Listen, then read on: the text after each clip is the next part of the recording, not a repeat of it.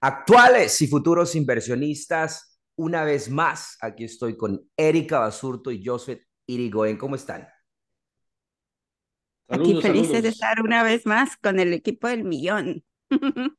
Excelente, excelente. Gracias, Joseph, por estar aquí, Erika, una vez más. Estamos aquí haciendo un video en vivo. Vamos a hablar un poquito el día de hoy sobre esos retos y desafíos que como hispano primera generación, muchos de nosotros hemos experimentado. Vamos a hablar como de historias personales, vamos a hablar un poquito de eso.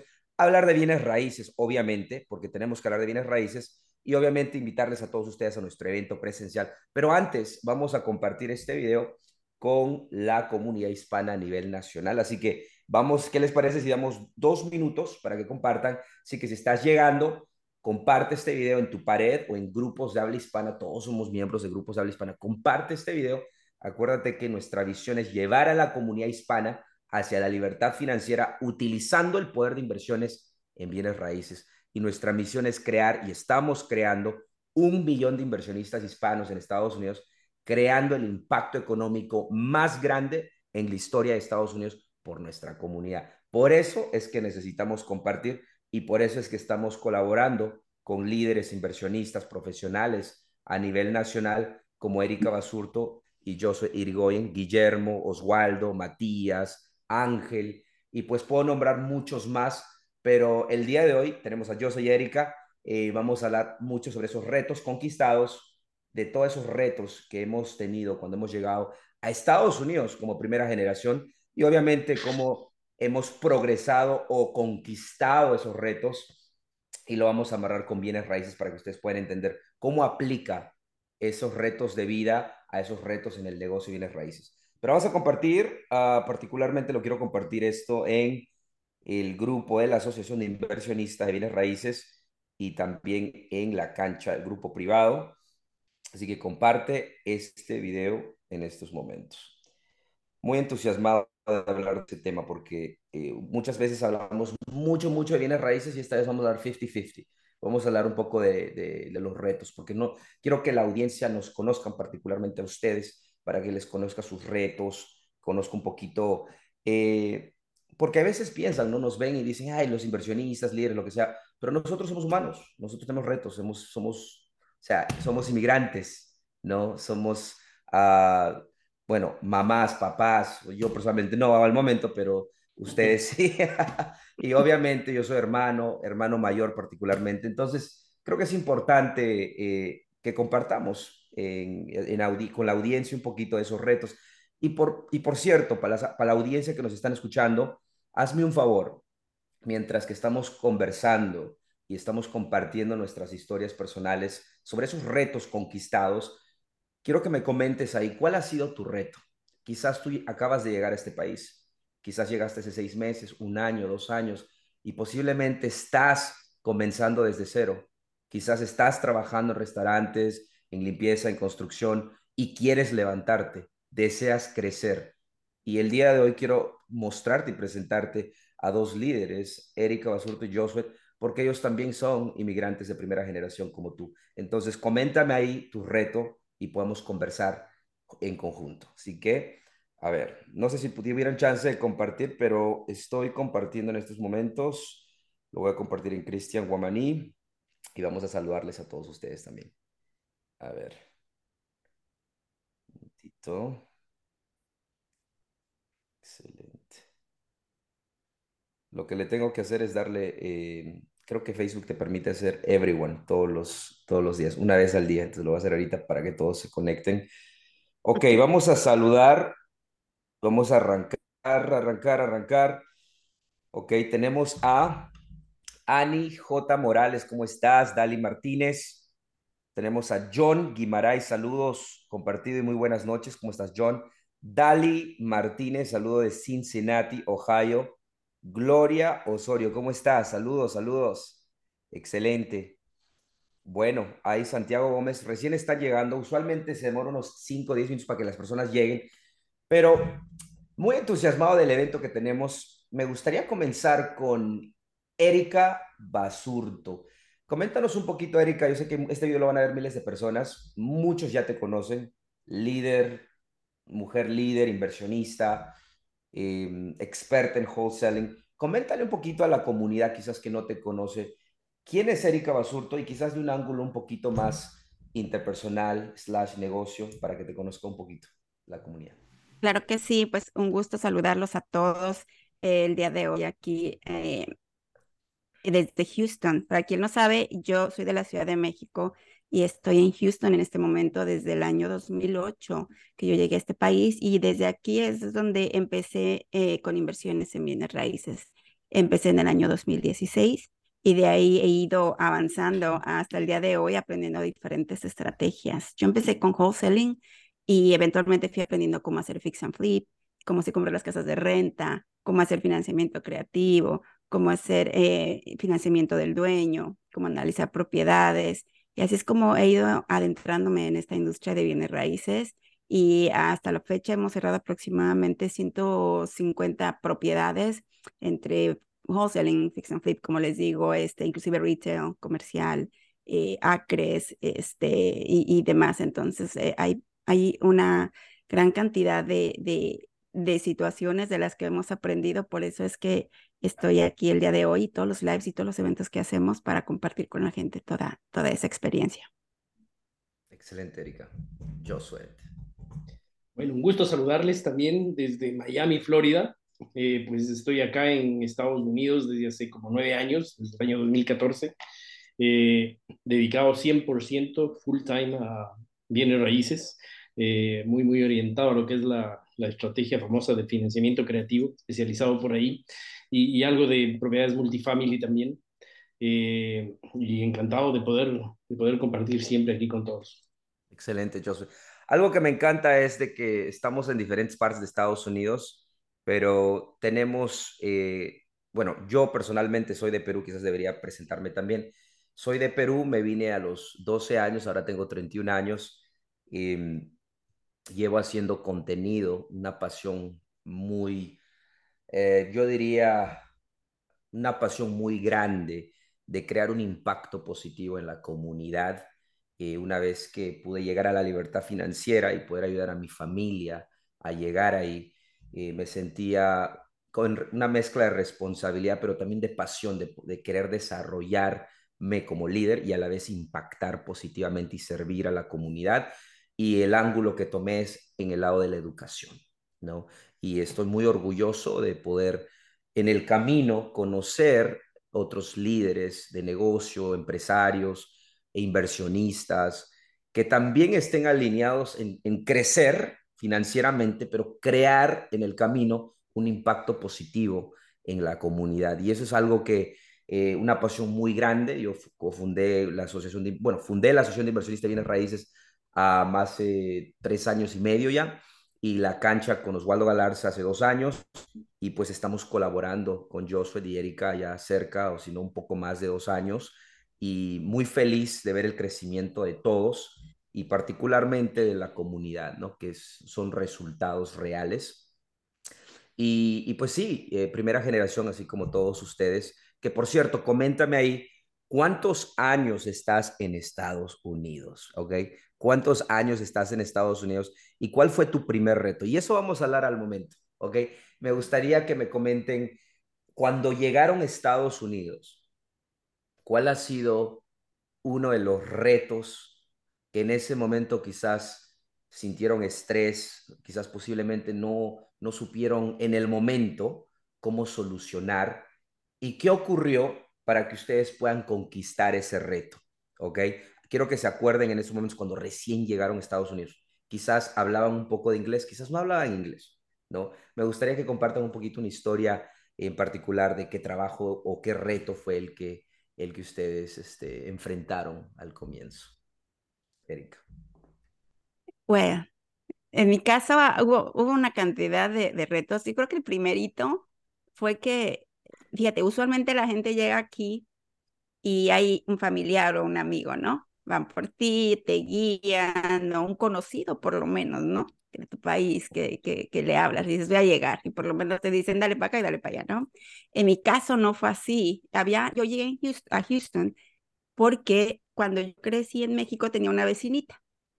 eh, y era mi única amiga. Yo, yo nunca he sido tener muchas amigas, entonces era como que la única, ¿no? Porque me defendía y demás, yo era toda miedosa. Entonces era, era mi amiga de toda la vida. Después crecimos, cada quien eh, hizo su vida y ella, por cuestiones de la vida, se vino para Estados Unidos. Ya pasó el tiempo. Después, cuando en, en México pasan lo de las elecciones de em, López Obrador, cuando él perdió y cerró todo de reforma.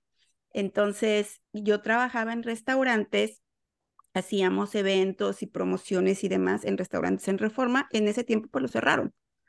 Y, pero yo ganaba muy bien en ese tiempo. Entonces yo me acuerdo, yo tenía, yo tenía ah, mi visa para venirme hacía tiempo, pero realmente no la usaba. Estaba muy bien, carro del año, apartamento, buen trabajo, y de repente quédate sin trabajo y, este, tarjetas de crédito, carro pagando y todo. Entonces mi primera opción dije, bueno, y mi amiga, obviamente, cuando yo llegaba a ver a su mamá, me decía, ella gana muy bien, a la semana gana como 1.500 dólares y demás. Y, y, y, tú sabes, uno hace números en su país y yo decía, ay, ella gana mucho dinero. Y cuando a mí me pasó que me quedé sin trabajo, dije, el único lugar donde yo puedo ganar rápido lo que estoy ganando aquí en México va a ser allá. Mm. Y tengo la visa. Eso me puede ir un par de meses, eh, junto un dinerito y luego pues me regreso y empiezo a buscar más trabajo. Y, y cuando eso pasa, le digo a su mamá, contáctame con ella, sí, bla, bla. Me dice ella, sí, vente, este, yo te ayudo, vente para Houston, bla, bla. So, yo empiezo a hacer toda mi diligencia, empiezo a acomodar todo, porque primero dejé a mis hijos, ¿no? Dije, no me los voy a llevar a un lugar donde yo no conozco a nadie ni nada. So, mamá, te quedas con mis hijos en el apartamento, yo mando todo tranquila, no pasa nada. Eh, y ya unos días antes de venirme, semanas, eh, de repente ya mi amiga ya no me contesta. Y su mamá dice que no me ha hablado y no me contesta el teléfono. Y la última vez que me contestó me dijo, mira, es que yo no quisiera que te vinieras porque está muy difícil y después no vas a poder arreglar. Y ya la sentí que ya me está diciendo, ya no te vengas. Mm. Ya las siguientes veces ya no me contestó el teléfono. Y yo ya con boleto en mano, ya con todo listo para venirme, dije, ¿qué hago? Dije, pues, me voy, me voy. Entonces llegó el día que tuve que venir me fue una acompañar a mi familia al aeropuerto, pero mi familia tenía la noción, la idea de que mi amiga me iba a recibir en Houston. Entonces, y, no era así, yo venía en el avión pensando, yo no sé a lo que voy a llegar. Entonces llegué aquí, aterricé y salgo y lo primero que me encuentro, yo tenía un plan, ¿no? Ahí en la mente. Llego, agarro un taxi, me voy cerca del centro, en el centro. Ciudad de México es muy grande. Yo hice, me acerco al centro, en el centro siempre, downtown, siempre hay trabajo. Mi primera sorpresa fue que en Houston no hay transportación. y hacía un calor. Entonces algo de taxis, no, no hay taxis más que los amarillos. Transportación no hay. Idioma más o menos hablaba inglés. Yo decía logística. So, ese fue mi primer reto, llegar con, con, con, con una maleta, pararme afuera del aeropuerto. Y para quien ha visto la película de, de ah, ¿cómo se llama? Esta creo que es donde están los pececitos en una bolsa y pelean tanto, tanto, tanto ah. para salirse. Y ¿Cómo se llama? Cuando llegan finalmente al mar. La película Finding Mimo. Ándale, esa. Y ya cuando están, tanto pelearon por llegar ahí que cuando llegan al mar se quedan, ah, ¿y ahora qué? ¿No? Así me sentí yo, me sentí, dije, estoy aquí, ¿ahora qué hago? ¿No? Entonces, ese fue uno de los retos más importantes, el, el llegar a un país donde no conocía a nadie, donde poquito hablaba, porque mi inglés de México y el inglés de aquí no eran iguales, entonces, eh, eh, no saber qué hacer, no conocer a nadie, nada, creo que ese fue un reto importante para mí. Eh, el que te saquen hoy de, de, este país y te lleven a otro donde no hablan tu idioma y no conozcas a nadie y tengas la responsabilidad de mandar dinero en tres días porque tienes a tus hijos y a tu madre viviendo en una casa donde tú pagas renta y todo, era una presión y como mujer aparte. Entonces era, era, creo que eso es una de las experiencias para mí y aparte nunca la compartí con mi familia. Mm. Hasta la fecha he empezado medio a abrirme con ellos a platicarles, porque ellos siempre tuvieron la idea de que mi amiga me recibió. Me decía, mamá, ¿cómo estás bien, mamá? Aquí, no es cierto, estaba muerta de miedo en un hotel, no sabiendo qué hacer. Y yo decía, no, todo está bien, mamá, tranquila. Entonces, eh, eso es algo que mi hijo recién se enteró después de que hace 15 años por una situación que vivimos hace poco, la apenas se enteró que yo llegué aquí y pasé esa situación, ¿no? Pero, pero para mí era como, como que sentía que me, se me salía el corazón del pecho en el, en el avión, voltear y decir que estoy haciendo, realmente tomé una buena decisión. Mm. Entonces, para mí, y en, ese, y en ese tiempo no había los celulares que hay hoy. ¿No? Que entras a Facebook y pones en un grupo o, o estás ahí viendo, no, nada, no traía un, un, teléfono celular. Yo llegué y compré, no sé quién se acuerda, había tarjetitas que le rascabas atrás y traían un número y con eso llamabas a tu país. Tenía que ir a hablar a un teléfono. Entonces, eh, y ni siquiera hace tanto tiempo, eso fue en 2006. Entonces, ah, no, sí, ya hace bastante. bueno, creo que, ese, creo que ese fue uno de los retos más importantes para mí. Mm, ahora, el reto es claro, obviamente. ¿Cómo conquistaste ese reto? ¿Qué, qué ocurrió exactamente? ¿Qué, ¿Quién conociste o qué información? ¿Cómo, cómo tú saliste de ahí? Porque tú viniste, no, no conoces. ¿Cómo encontraste tu primer trabajo? O sea, ¿cómo te estableciste? ¿A qué atributos el establecerte en ese momento? Porque ese es un reto muy grande y eso es un reto que honestamente muchos pasan. Venir a un país, por ejemplo, yo te comento rápidamente, mis padres se vinieron, cuando yo me vine con mis padres, no teníamos familiares, ¿ok? Y hay una gran diferencia, o sea, cuando les digo que hay una gran diferencia, ir a un país nuevo, cuando hay el primo, el tío, el hermano está en el país y, y hola, hay una gran diferencia de eso, de que cuando vas y no hay nadie que te va a dar trabajo, ni hola, ni un abrazo. Una gran diferencia, ¿ok? Pero bueno, sigue. No, no, y, agregando eso que dices es cierto. Por eso después de mí, toda mi familia que ha venido, que yo los he recibido, yo les digo, échenle ganas, porque yo pasé lo que pasé para que ustedes no lo tuvieran que pasar. Entonces, no tienen pretexto. Eh, imagínate que hasta yo andaba, agarré un periódico, de aquí una Kroger se llama, que yo andaba buscando pagarlo cuando eran periódicos gratis. No sé si se acuerdan que eran periódicos gratis. Yo buscando dónde pagarlo y hasta que alguien me dijo, no, es gratis, ¿no? Este, no, me ayudó mucho, igual que en el negocio de bienes raíces. Creo que, creo que estas habilidades te van a ayudar en cualquier eh, aspecto de tu vida. Uno, que yo siempre tuve fe, eso sí, ¿no? Yo tenía mucha, mucha fe. Eh, y dos, que hablaba con las personas. Mm. Hablé con la persona de, de, atención a clientes de ahí y como pude me di a entender. le dije, necesito un hotel. Y me llama, y llamó un shuttle y me llevó al hotel. En el hotel me salí a caminar y le pregunté a alguien cómo llego al downtown. Mm. Eh, y yo no, ¿cómo? No sé, pero en inglés todo.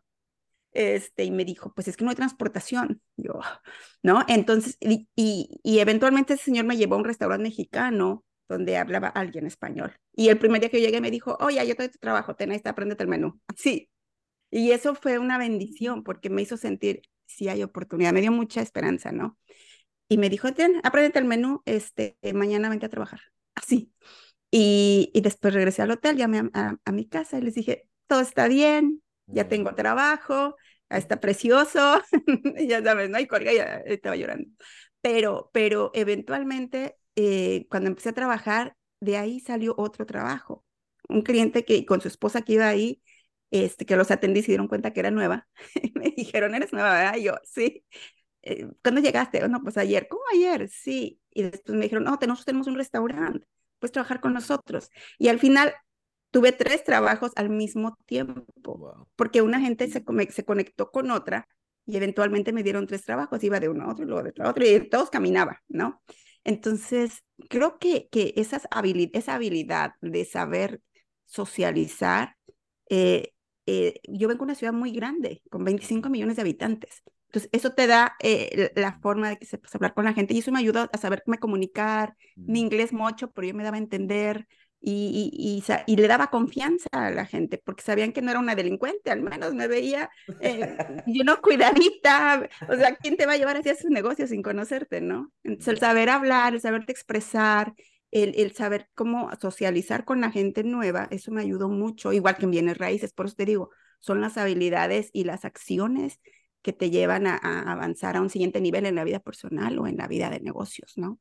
E-, es increíble eso porque, y obviamente, bueno, si yo estuviera en una posición similar, acuérdate que yo me vine a una relativamente temprana edad, yo me pongo en el zapato de mi papá también cuando vino, creo que se vino cuando tenía 38 años, si no estoy equivocado, y, y pues mi papá no es el hombre más social, o sea, y, creo que ahí es donde, donde es interesante cómo tú, o sea, a cierto nivel, a fuerza, hay que tener un nivel de humildad, ¿no? Y tú, tú, tú crees que quizás estabas comentando que trabajabas en México, tienes tu carro del año, venir a un país donde no conoces a nadie, para el, en comillas, el sueño americano, se requiere un nivel de humildad y valentía, ¿correcto? También de estar centrado, de cuando tú sabes la, capacidad que tú tienes y, y, y, que eres capaz de hacer cosas, pero que hay veces que hacer cosas que no, a lo mejor no es lo que quieres en el momento, pero es lo que necesitas hacer. Mm. Porque yo tenía hijos que mantener, tenía una renta que pagar, un carro que pagar, una madre esperando que yo le mandara dinero. Es más, yo te digo esto, yo llegué aquí un viernes en la tarde, yo el domingo ya estaba mandando dinero para México. Entonces, es yo voy a hacer lo que tengo que hacer y sé que es temporal, porque sé que tengo la capacidad para ir más allá. Y eso se proyectó tanto que inmediatamente me empezaron a poner, ah, tú hazte cargo de la caja, no, ya no, ni siquiera atendiendo nada, hazte cargo de la caja, de los números del dinero, porque por la confianza y vieron que tenía la capacidad. Las demás eh, chicas que estaban trabajando ahí, que les tocaba hacer los números, no les gustaba, me decían, Erika, yo hago lo que tú tienes que hacer, pero tú haz la cuenta, tú cuenta el dinero, y yo era buenísima, ¿me entiendes? Entonces mi capacidad y mi seguridad, mi fe, todo eso me fue, me fue llevando en la vida a ir avanzando. Creo que, creo que es eso, es, es estar centrado, ¿no? Ningún trabajo te hace ni más ni menos. Siempre he dicho, no te esperes a estar en, lo, en el trabajo que quieres o en el negocio que quieres para hacerlo bien. Hazlo bien desde donde estés, en este momento. Si te toca trapear un piso, si te toca lavar un plato, pues lávalo y hazlo con agradecimiento y, y, y, hazlo con la intención de voy a lavar 100 platos, pero al 101 ya no voy a estar aquí, ya voy a estar eh, moviendo las hamburguesas como cuando en Chick-fil-A, ¿no? Entonces es, es, es, tener la mentalidad. Como lo ves, no lo platico como, como algo doloroso, sino como una experiencia que yo misma me sorprende y digo, wow, Erika, hiciste muy buen trabajo, hiciste muy buen trabajo, te felicito, Erika, porque creo que fuiste muy valiente y no sabías ni a lo que venías. Y a veces cuando nadie te lo dice, te lo tienes que decir tú mismo mm. y creértelo. Ya, un buen punto. Y creo que la gratitud, ¿no? Hablamos, eh, creo que va, conlleva la gratitud. Eh, y eso aplica incluso al momento. Por ejemplo, Alguien me preguntó hace, hace unos días, ¿es bueno compararte a alguien? Y yo le digo, mi, es mi, mi opinión, todo lo que te añade, cualquier filosofía, ideología que te añade, que te dé más confianza, más fe, más certeza, que te haga tomar más acción, que te dé más plenitud, tómala. Todo lo contrario, lo que te quita, déjalo. Entonces, si tú te vas a comparar con alguien y decir, ay, pero él es de la misma edad y tiene 10 veces más y, bla, bla, bla, y te estás sintiendo culpable, obviamente no te compares. Pero si tú tienes esa filosofía que tú estás viendo a alguien y dices, wow, él tiene eso, tiene dos brazos, dos piernas, es igual que yo, hasta creo que es un poquito no tan inteligente como yo, yo también puedo, ¿no? Entonces te empuja, ¿no? Entonces tú tienes que saber qué ángulo tomar, pero definitivamente eh, mi punto era que la gratitud, donde sea que tú estés, siempre estar agradecido porque hay veces, te digo, y me pasa a mí también en el negocio, eh, muchas personas me dirían, ay, Cristian, yo quiero estar como tú, yo quiero tener lo que tienes. todos me dicen, tan temprana edad y cuando vas a tener 40, imagínate lo que vas a tener cuando vas a tener 50. Y hay veces yo mismo me olvido, porque yo estoy acá como diciéndome a mí mismo, o sea, pero yo no he hecho nada, ¿no? O sea, yo no tengo nada, ¿ok? Y hay veces me sorprendo, pero, pero es porque hay veces tengo que regresar y agradecer eternamente a, mi creador, eh, espiritualmente, agradecer lo que yo tengo, lo que he trabajado. Creo que va al punto lo de Erika, ¿no? No importa dónde estés, pero estar agradecido, tener la humildad de progresar, de, escuchar a otras personas, ¿no? Y, creo que es muy importante, ese es un buen punto. Esa historia, eh, honestamente, es muy buena y creo que muchas personas se van a conectar con esa historia porque cuando unas personas vienen de otro país, comienza desde cero. ¿no? Desde cero y el progreso. Es, es, muy hermoso ver el progreso. Coméntame en los comentarios si, cuál ha sido tu historia. Vamos a leer tu historia. ¿Qué opinas de la historia de Erika? ¿Ok? Porque muchas personas que te conocen, Erika, quizás no, no se imaginarían que has vivido por eso, ¿no? Y creo que es, eso es importante compartirlo porque somos como ustedes, o sea, nosotros somos inmigrantes de primera generación. Y claro, de diferentes ángulos, porque vinimos en diferentes edades, diferentes circunstancias, pero al final somos inmigrantes y hemos comenzado muchos desde cero o con poco, ¿no? Entonces, vamos a ver los comentarios y después quiero escuchar un poco de Josué. Eh, a ver, tenemos a William dice, hola, saludos, buenas noches. Marcelo, yo soy, uh, dice, llevo cuatro fix and flips, siete meses que llevo en este negocio. Excelente, Marcelo, felicidades. Asegúrate de venir al evento de 19 y 20, que por cierto, ahí ya Mila lo puso, inversionistasusa.com. Erika Basurto, Josué Irigoyen, Guillermo, Oswaldo Galarza, Matías Ríos, vamos a estar ahí con 500 actuales y futuros inversionistas. Necesitas dinero privado, tratos, la comunidad a nivel nacional que trabaja en buena fe, tienes que estar ahí. Tenemos a JR Latinos, dice, hola chicos, saludos desde Juan Rosa, desde California, ¿cómo estás? Si hay retos al comenzar en el negocio, uno de ellos puede ser el idioma, no tener nada de dinero y la inexperiencia del negocio, correcto.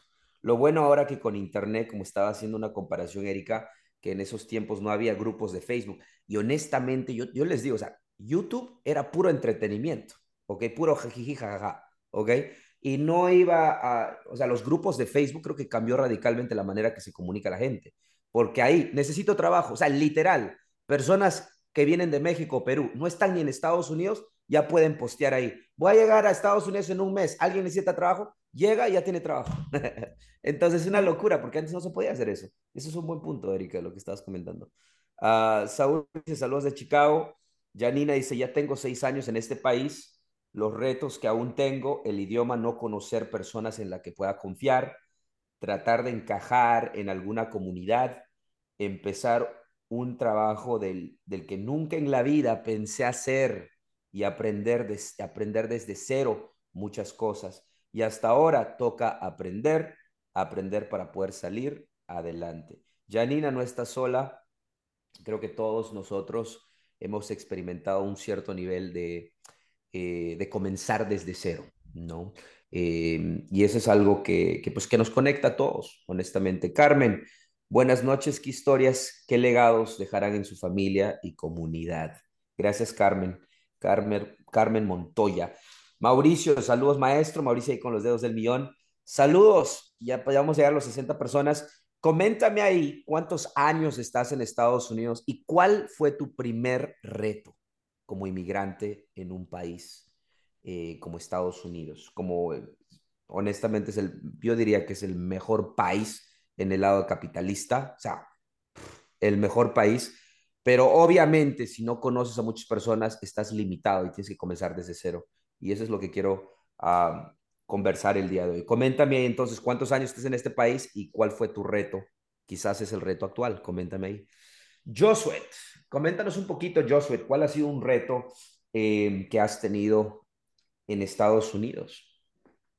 Bueno, la verdad es que eh, eh, mi primer reto comenzó antes de llegar a Estados Unidos. Y el reto es bien curioso porque tenía que convencerle a mi familia de que no me había vuelto loco. ¿Y por qué digo esto? Es porque, pues bueno, yo vivía una, una vida bastante buena en, mi país, en Ecuador.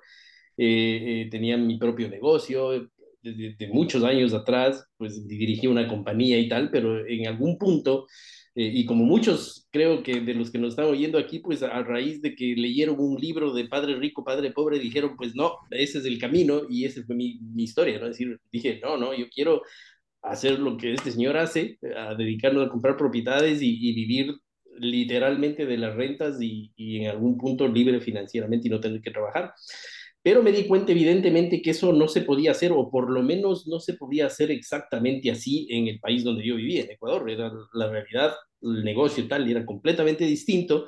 Así es que dije, no, pues tenemos que mudarnos, tenemos que mudarnos específicamente para hacer bienes raíces. Así es que mi objetivo era súper claro, venir a Estados Unidos a hacer bienes raíces.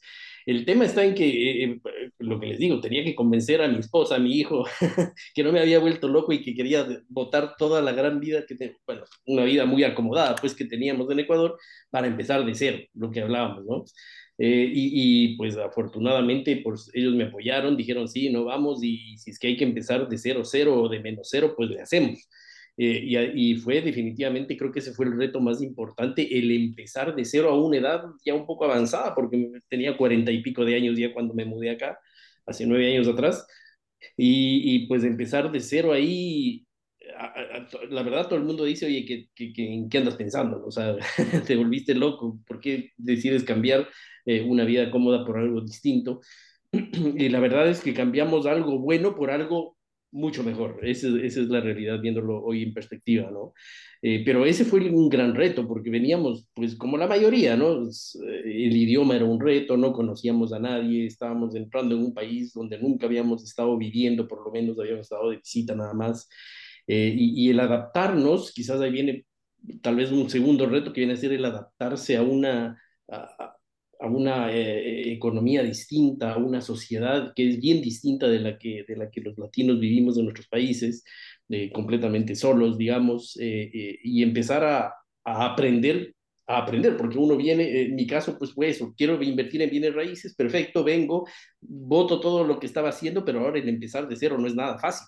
Es decir, a uno a lo mejor, por más que tenga claridad en las ideas, el empezar a, a realmente relacionarse en la comunidad, el empezar a, a, a, desarrollar el negocio, pues tampoco es nada fácil, ¿no? Es decir, eh, y ahí es donde viene el tema de conocimiento. Inmediatamente yo me, yo me di cuenta que necesitaba conocimiento y que el, el primer paso antes de comprar una propiedad era tener que entrenar, ¿no? Eh, creo que ahí, ahí empezaron los retos y los retos del idioma. Afortunadamente, bueno, vivo en, una, en un área en Miami donde creo que el 75% de las personas son hispanas, así es que eso ayudaba, pero, pero más o menos esa es la historia, ¿no? Un reto de empezar de cero, creo que como todos, pues es el punto más... Eh, y, y creo que es, es interesante el, el, punto de vista, porque pues tú ya viniste con un background de negocio, incluso creo que me comentaste hace mucho tiempo que tenías, o sea, eres, e, eras un empresario muy exitoso, pero me imagino que la historia es como menos que comenzaste también en tu país. Eh, y eso es algo muy interesante, o sea, cuando vienes, incluyendo, o sea, teniendo tanta experiencia, venir a un nuevo país, es un shock, un shock total, ¿no?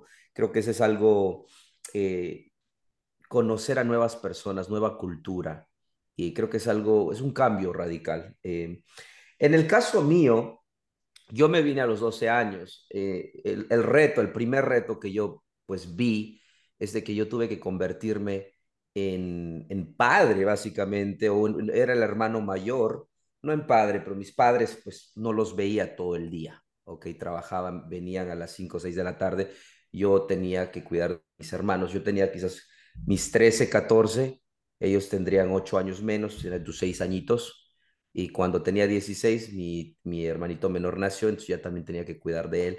muchos me preguntan, Cristian, ¿cómo pudiste avanzar tan rápido y por qué pareces que tienes 40 años? ¿no? Y, o sea, no parezco, pero digamos, obviamente más maduro de lo normal. punto, espero que no parezca 40 y pico, pero bueno, no. E, el, punto, el punto aquí es de que una de las cosas por las cuales eh, soy un poquito más maduro o al menos me he enfocado en, en el lado financiero y en otras cosas de desarrollo personal fue porque yo tuve que tomar responsabilidad de mis hermanos. ¿Ok? Como hermano mayor, entonces no tuve una adolescencia tradicional, típica, estándar. Tuve que crecer un poquito más rápido y, también era un, joven o un niño muy introvertido, ¿ok? Imagínate, para todas las personas que están, imagínense, eh, eh, no sé, el niño más tímido de la escuela, yo me juntaba con ellos y era uno de ellos. Entonces mucha gente no piensa eh, tú puedes cambiar, ¿no? Puedes empujar a ser diferente. Pero el punto es el, el siguiente. Ese es uno de los retos que yo personalmente eh, y pude conquistarlo con el tiempo, ¿no? Mientras me di cuenta en los años de que mi papá y mi mamá estaban sacrificándose, ¿ok? Quizás se sacrificaron mucho más de lo que necesitaban o debían, pero lo hacían por nosotros, ¿no? Por el crecimiento. Siempre yo digo que mi papá me enseñó a trabajar arduamente. No importa si tienes cero, si tú trabajas arduamente, vas a progresar. Mi mamá me enseñó a ser frugal, ¿no? A ahorrar, a, tomar atención al dinero, ¿no? A guardar dinero. Y obviamente, siempre lo digo, he tenido la bendición de enseñarles a ellos cómo multiplicar su dinero. Y eso es lo que hice por muchos años, hace, comencé hace cuatro o cinco años enseñarles. Y, y pues bueno, el primer reto fue ese. Creo que uno de los retos también creciendo es, eh, pues yo crecí a los 14, 15 y clásico. Mi papá me llevaba a desatorar, mi papá era plomero y lo es todavía, pero, pero ahí hacía mucho más desatoraba toilets y mi mamá limpiaba casas.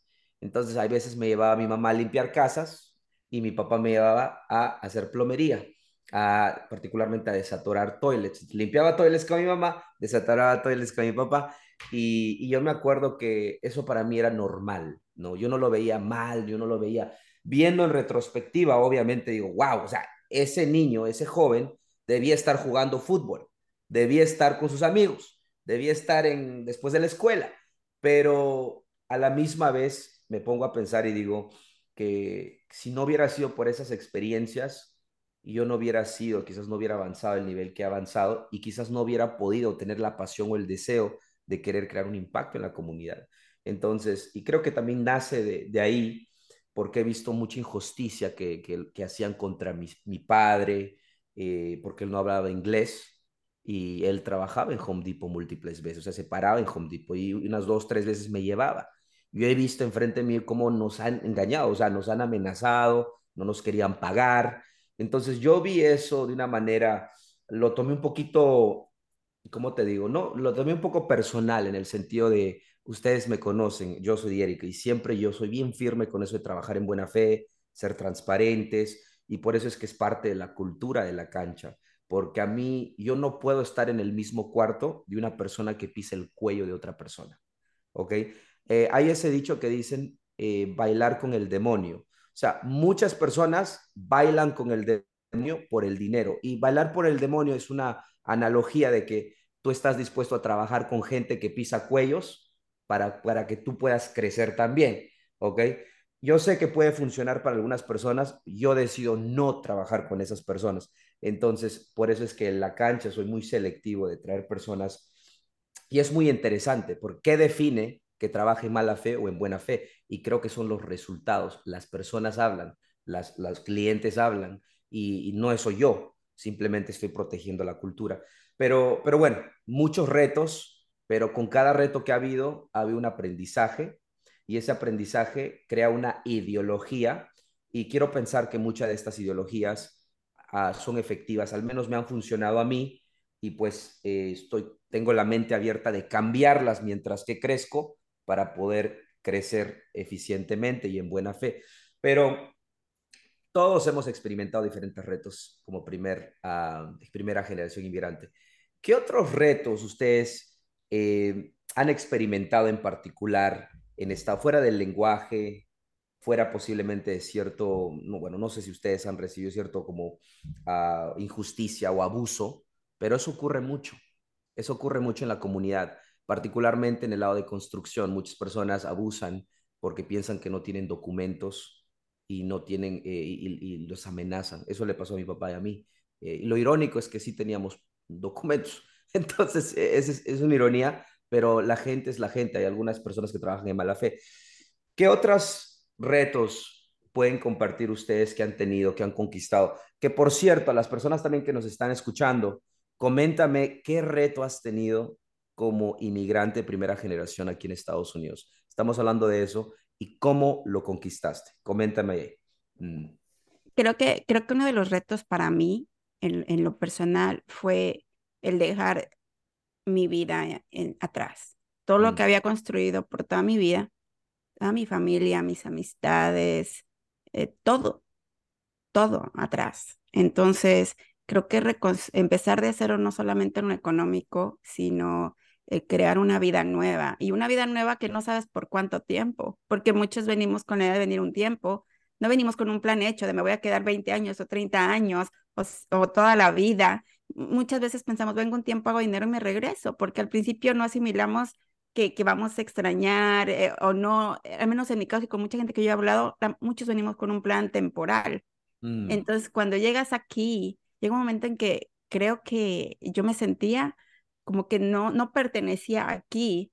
Y cuando regresaba, porque hubo un año que estuve yendo y viniendo, como que empecé a dejar de pertenecer allá. Mm. Y empecé a perderme nacimientos de sobrinos y demás, fiestas, navidades. Y acá era como, no conectaba, me podían invitar a una reunión, lo que sea, y yo sentía que no era parte. Entonces, como encontrar ese lugar tuyo, eh, adaptarte a un nuevo ambiente donde sabes que no perteneces. Entonces, eh, porque es una mezcla de culturas, de idiomas, de costumbres, de religiones, de ideologías. Entonces, yo me acuerdo que oía muchas cosas y yo decía, al principio decía, es que no se dice así, fíjate. Yo decía, por ejemplo, había alguien que decía, ay, es que es el pariaguas. Yo decía, así no se dice, se dice paraguas. Después conocí 10 gentes más que decían pariaguas, ¿no? Y decía, no, se me hizo ah, agua la saliva, algo así. Yo decía, no se dice así, se dice, se me hizo agua en la boca. Entonces me empecé a dar cuenta que, que esas eran cosas que donde yo era se decía así, pero no en otro estado, no en otro país. Entonces era de, ok, soy parte de, de, soy una hormiguita en una ciudad chiquitita comparación de todo este universo. So tengo que aprender a, a, a, a más, eh, a adaptarme al ambiente y, y, no pensar que la otra gente está mal y a veces también a que la gente diga, ¿por qué dices eso, Erika? ¿Por qué comes tamal adentro de un bolillo? Y yo, pues eso es normal para, para mí. Meter un tamal adentro de un bolillo es una huilota. Y la gente dice, ah, guacala. Y dice, pero nosotros comemos así. Entonces, aprender como que culturalmente a no sentirme, eh, eh, como te dijera, no tomarlo personal, que la gente de repente, ay, Erika, ¿por qué hablas así? ¿O por qué te pones eso? ¿Por qué estás arreglada todos los días con high heels? Y yo, porque sí es normal para mí no, aquí la gente no se maquilla, no va a la Walmart en high heels, este, bla, bla, yo, ¿me entiendes? Era como el choque cultural que yo tuve y no nada más eso, sino traerme a mis hijos y educar unos hijos de, de a tu, a tu eh, idiosincrasia, a tu cultura, a tu educación, pero alrededor todo es diferente. Entonces no los puedes meter en una cajita de cristal y que se eduquen como tú crees que es correcto, porque entonces todo el ambiente los empieza a influenciar. Entonces ya nada más era yo, era cómo están creciendo mis hijos, están perdiendo el español, no están eh, eh, agarrando nuestras costumbres. Entonces creo que el choque cultural y el adaptarte a un ambiente y a la vez también no quererte adaptar, porque bien dicen que adaptarte a un ambiente que no es sano no es correcto.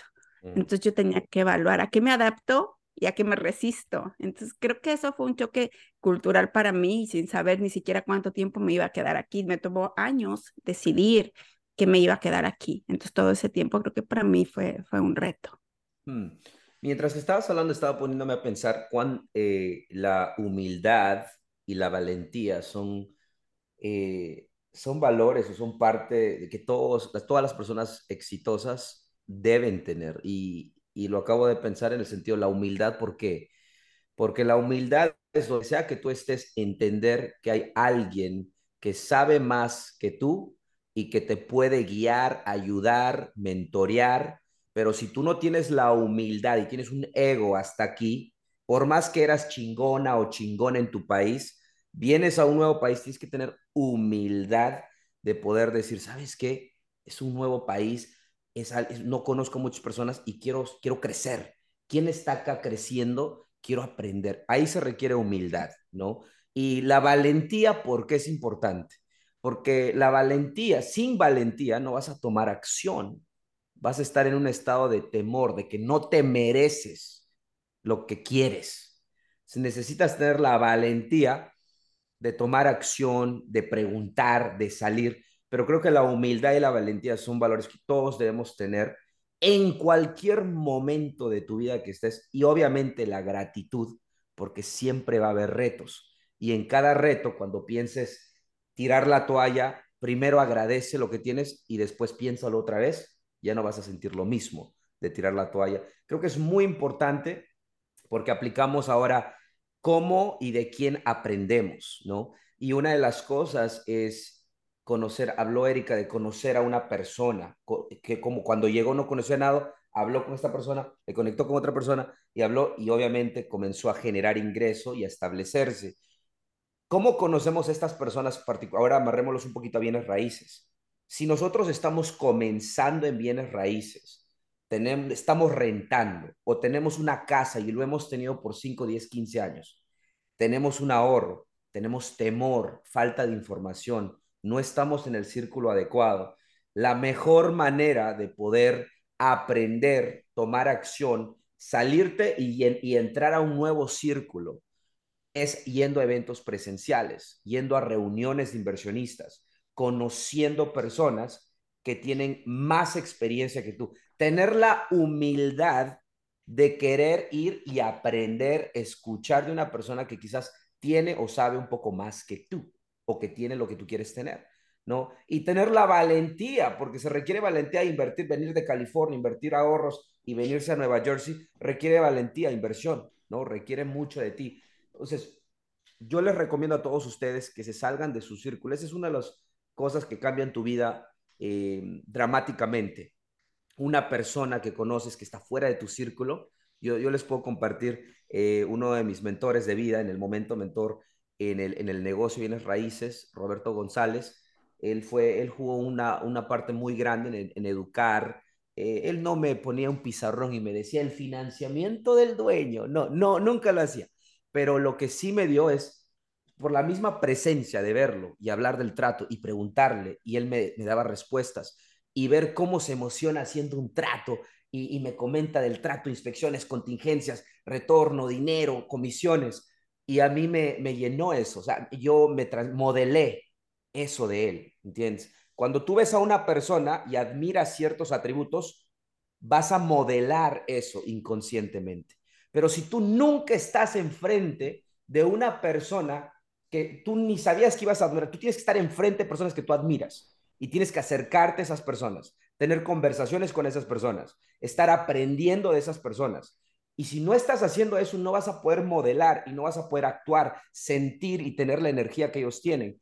Por eso es que les digo, ir a estas reuniones es una manera extraordinaria de encontrar mentores, socios, colegas, ¿ok? Particularmente a todas las personas que están comenzando. Y es muy importante también que vayan porque fuera de la información, como les digo, hay el potencial de hacer, de levantar dinero privado, tratos y personas, inversionistas a nivel nacional. Esto no es un evento local de Nueva Jersey, es un evento nacional. Vienen personas de California, Carolina del Norte, Georgia, Pensilvania, vienen de Florida, ¿ok? Y de todo Estados Unidos. Así que esta es una invitación cordial. Enero 19 y 20, el, general es masterclass es el 20 y el mastermind es el 19, ¿ok? Y te vamos a dar exactamente Número uno, te vamos a explicar qué es lo que está ocurriendo en el mercado. Dos, qué estrategias funcionan para que tú tengas éxito en el 2024. Herramientas. Vamos a tener panelistas, que todos los líderes van a presentarte información práctica para que tengas éxito en el 2024. Así que regístrate, inversionistas USA, ¿ok? Pero regístrate ya. Eh, ¿Qué les parece? En modo de finalizar, leemos los comentarios y añadimos un poquito más y cerramos ahí. Excelente. Entonces vamos a leer, porque hay muchos comentarios aquí. Creo que eh, las personas aquí ya comentaron sus historias. Ok, Saúl dice, a ver, creo que ya Alicia, gracias mis grandes maestros porque sus historias y sus retos son un ejemplo a seguir y dar gracias por estar en esta gran comunidad de la cancha de bienes raíces. Ani dice, eso es buena fe. Carmen, mira, dice, Tuve una empresa de más de 40 jóvenes trabajando en comunicación corporativa en Perú. Todo cambió a consecuencia de la pandemia de noche a la mañana. Tuve que decidir aceptar la petición de la residencia que mi hija me ofreció, pero aún así mis grandes retos fue el idioma. No saber conducir y tener que desaprender para aprender bienes raíces, una forma muy distinta a lo de mi país soy consciente que todo lo bueno no es fácil, requiere de sacrificio y aprendizaje. Ahora puedo decir que esos retos ya lo estoy superando, gracias a personas como ustedes, a mi esfuerzo por aprender y conquistar el éxito. Gracias, Carmen. Gracias por compartir. Eh, Mauricio dice, mis respetos y revienta el dedo del millón. Dali dice, no seamos como los cangrejos. Cuando pescan cangrejos y uno de ellos sube arriba de la cubeta, los cangrejos de abajo le jalan la patita para que no suba y muchos hacen eso.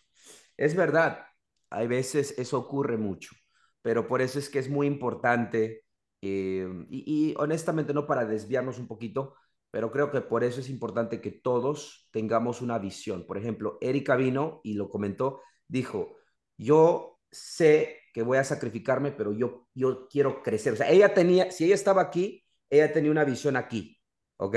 Ella sabía que va, va, quiere llegar ahí, lo único es que está tomando los pasos, ¿no? Pero si Erika no tuviera eso y estuviera así, sin saber, sin plan, no sé qué estoy haciendo, pero creo que voy a, sobrevivir, voy a conformar, no. Ella tenía, esto es lo que yo quiero. Y si voy así, así, así, pero estoy subiendo, ¿no? Entonces creo que es importante tener una visión, una visión. Todos deberíamos tener una visión de vida, de plan de vida. Cuando hablo de plan de vida, estoy hablando no solo 5 años, 10 años. O sea, ¿qué vas a hacer en 20, 30 años? Hasta, honestamente, ¿cuántos años vas a vivir?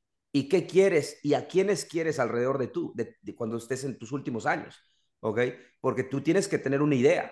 Si no, la vida te da y te quita. Tú tienes que ir y saber lo que quieres.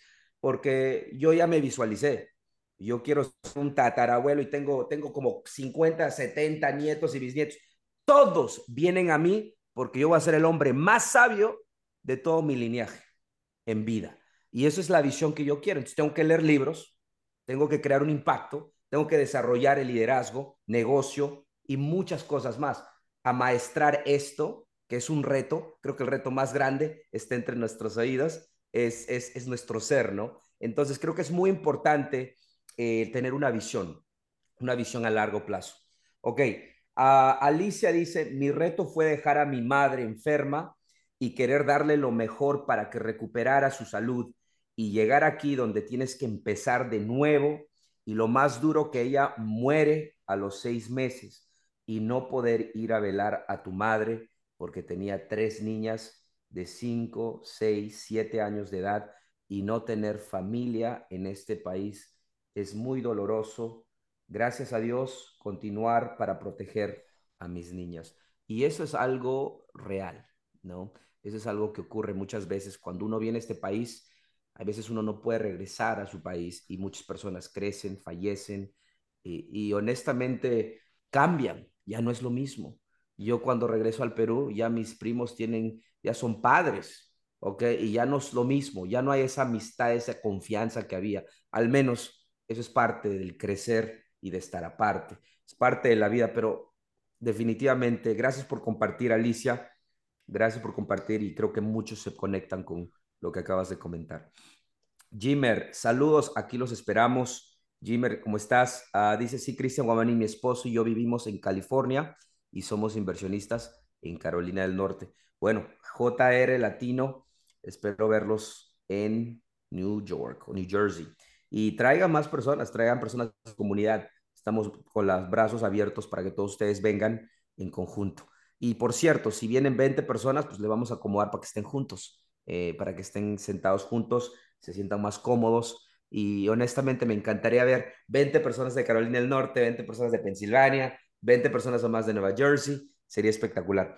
Leo Martin comparte el link inversionistasusa.com Así que regístrate para nuestro evento. Si estás llegando recién, déjame invitarte una vez más a nuestro evento presencial enero 19-20, inversionistasusa.com. Vas a poder conocer a socios, colegas, vas a poder levantar capital, conocer personas que tienen tratos, 500 personas que hablan tu idioma, muchos de ellos ya están en la cancha bienes raíces teniendo múltiples propiedades, muchos están comenzando. Es la mejor manera para poder aprender y agilizar el proceso como inversionista de bienes raíces. Excelente. Entonces, creo que esos son los últimos comentarios. Bueno, en modo de finalizar, Erika, Josué, ¿qué podemos añadir al tema? Creo que Erika añadió y, aprecio mucho que compartas su historia y, y, pues algo un poco quizás personal en ese sentido. Creo que inspiraste a muchas personas. Y pues no, algo más que queramos añadir en, en grupo, sé que es Ah, ya se pasa el tiempo tan rápido, pero definitivamente eh, me encantaría escuchar un poquito más de ustedes en el sentido de los retos conquistados. ¿no? Josué, porque, porque a mí ya he hablado más que Josué hoy.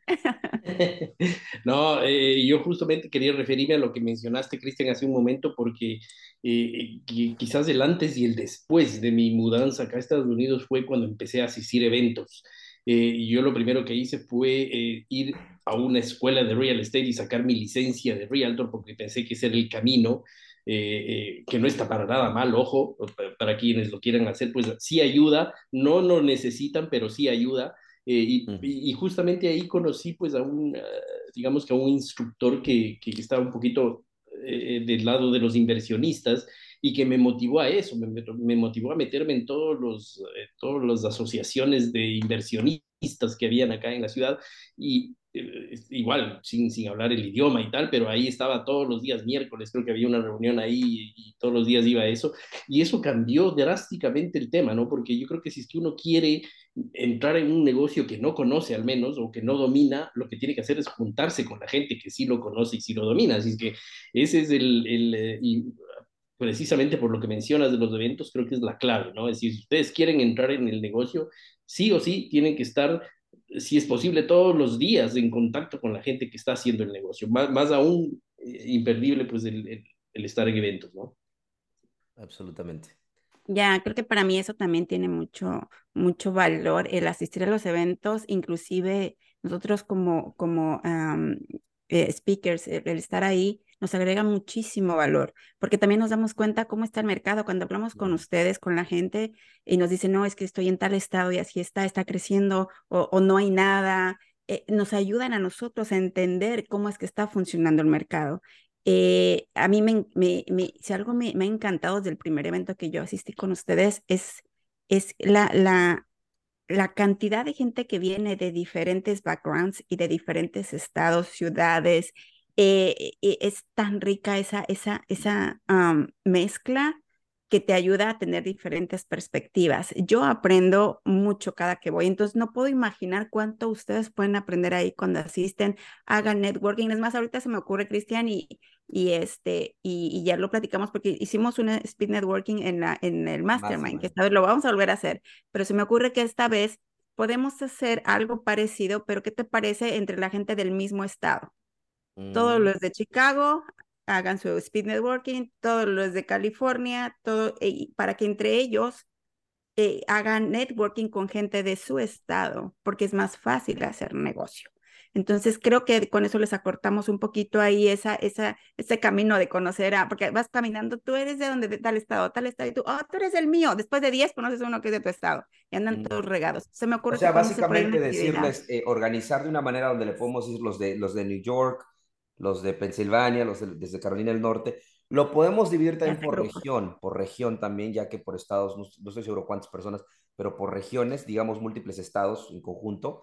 Podemos ver el que tenga más gente y si hay unos que estén chiquitos, que se junten con los grandes. Claro. Hacemos células, se llaman células, y las vamos a, podemos hacer a lo mejor cuatro grandes, pero las chiquitas que están alrededor, juntarlas con los grandes. Entonces podemos hacer para que sea un networking más productivo, porque si conoces, estás en California y conoces a alguien de Nueva York, a lo mejor eh, vas a platicar una hora porque se caen bien, pero no haces negocio porque están lejos. Claro, pero y, y me gusta mucho la idea, te digo por qué, porque el ejemplo perfecto sería si identificamos ahí está California y aquí está Carolina del Norte, muchas personas de California que tienen 200 mil dólares no pueden hacer mucho en su mercado, pero quizás esas personas que quieren invertir en North Carolina del Norte van a venir aquí a hacer networking con esas personas y viceversa, ¿no? Eh, muy importante, creo que es una muy buena idea, Erika. Porque es la forma de que si no hay, si no hay un meeting en, no sé, en, no sé, un, un estado donde no haya, por ejemplo, en Seattle, no hay un meeting, sacamos un mini meeting adentro del meeting todos los de Seattle estén juntos y hagan, ah, se conozcan entre ellos. Y así podemos tener no, eso esos mini espectacular. Y te digo por qué también, porque, o sea, hay personas, digamos, como William, lo conocí en un evento que fui, y le comenté en la cancha y estoy muy agradecido, que pues muy, muy feliz de que él está siguiendo, nos está aprendiendo. Ah, tuve una conversación con él hoy día, me dice, Kristen, quiero arrancar, eh, estoy motivado. Yo le dije, aprende, edúcate y vente al evento, le digo. Y, William, por ejemplo, William está en un mercado en, en Kentucky donde hay muy buenas oportunidades, media hora, una hora alrededor. Y si William se conecta con alguien de California, ¿ok? Él puede hacer su primer trato ágilmente, porque si William sabe de construcción y se está educando en cómo encontrar un trato, y alguien de California se conecta con un wholesaler, pueden asociarse para poder hacer su primer trato, minimiza el riesgo, con el, inversionista minimiza el riesgo porque tiene alguien local y William puede hacer su primer trato sin poner mucho dinero o nada de dinero, ¿ok? Entonces, ese es el poder de poder estar en un evento nacional y creo que vamos a maximizar eso, Erika. Y nadie hace esto, esto lo vamos a hacer nosotros y a lo mejor por ahí ponemos líderes por estado. Why Eso es lo que estábamos hablando en el 2024 eh, queremos tener líderes regionales, que, que gracias por decirlo, quiero comentarles una vez más antes que se me olvide. En el 2024, señores, nosotros queremos expandirnos en el sentido de tener reuniones, tener un líder regional como Leo y Raúl que están empujando en el lado de Los Ángeles. Queremos expandirnos a tres diferentes mercados y el enfoque es Nueva Jersey, Atlanta, Georgia y Charlotte, North Carolina. ¿Ok? Si ustedes están en estos tres mercados, han hecho un trato o múltiples tratos y quieren crecer ágilmente, a la vez crear un impacto positivo y trabajar en buena fe con la comunidad hispana, nosotros queremos impulsar tu crecimiento y en el, en el modo de reciprocación queremos que tú lideres bajo la cancha y nos ayudes a liderar, organizar un meetup o una reunión mínimo una vez cada tres meses. Nosotros te vamos a dar todo lo que necesitas. Simplemente necesitamos tu tiempo para liderar y organizar y obviamente muchos beneficios, ¿ok? Que si te interesa, mándame un mensaje privado para poder conversar y ver si podemos trabajar en conjunto más cercanamente en el 2024. Pero a mí me encantaría, y esa es la visión, al final de 2024, que tengamos reuniones uno, una vez cada tres meses en Charlotte, Carolina del Norte, 50 100 personas, Atlanta, Georgia, 50 100 personas, New Jersey, 50 100 personas. Y ojo, si estás en un mercado fuera de estos tres, Pensilvania, Fort Lauderdale, de Florida, déjanos saber, ¿ok? Contáctate con nosotros, hay que tener una conversación. Siempre y cuando estás trabajando en buena fe, quieres crecer y, y, ayudar a la comunidad en el camino, esta es la comunidad, tenemos los brazos abiertos, queremos colaborar contigo, así que mándanos un mensaje privado, pero para tu punto, Erika, definitivamente esa es, esa es la visión, es la visión tener en los mercados más populares, como la población hispana, para poder implantar esa ideología y crecer y crear los inversionistas de bienes raíces. Ahí es donde en realidad se crea el impacto económico, cuando tenemos 20 reuniones. Imagínate tener 20 reuniones en cada tres meses, o sea, es una locura, pero me encanta, me encanta, honestamente, ese es un cambio real, ese es un cambio real. Pero sí, Erika. está súper bueno, porque se, venga, se vengan al evento todos. Claro, imagínate. Ahí es, donde hacemos un evento, ahí es donde hacemos un evento en Las Vegas de 10 mil personas. Cada quien con su, con su grupo, con su, con club, lo que sea que le quieran llamar, y, y, que se vengan primero al evento. Ahora, lo importante también ahí es que la gente puede reconocer a quien quieren de líder. Porque dicen, un líder no es el que quiere ser líder nada más. Tiene que la gente que, que, inspirar a la gente, que la gente lo quiera seguir. Entonces, si hacemos esta dinámica, va a ayudar a que la gente automáticamente va a decir, ah, este quiere ser líder, pero no sé, pero este yo lo quiero seguir él, él, me inspira. Entonces, y lo pueden conocer ustedes personalmente también. Se da una dinámica ahí que puede llevar a algo más, más grande, pero creo que, que eso es algo que nadie está haciendo, que podemos hacer nosotros y va a ayudar no nada más a nivel local, ni se acaba ese día, sino va a, ayudar a, muy largo plazo. Correcto. Y algo que les quiero comentar también, va añadiendo a eso, un incentivo que estamos haciendo, y tiene, está correcta Erika cuando dice de que solamente porque quiere ser líder y organizar, no, obviamente vamos, vamos a tener una conversación para definir si esto es algo que queremos hacer y trabajar en conjunto contigo.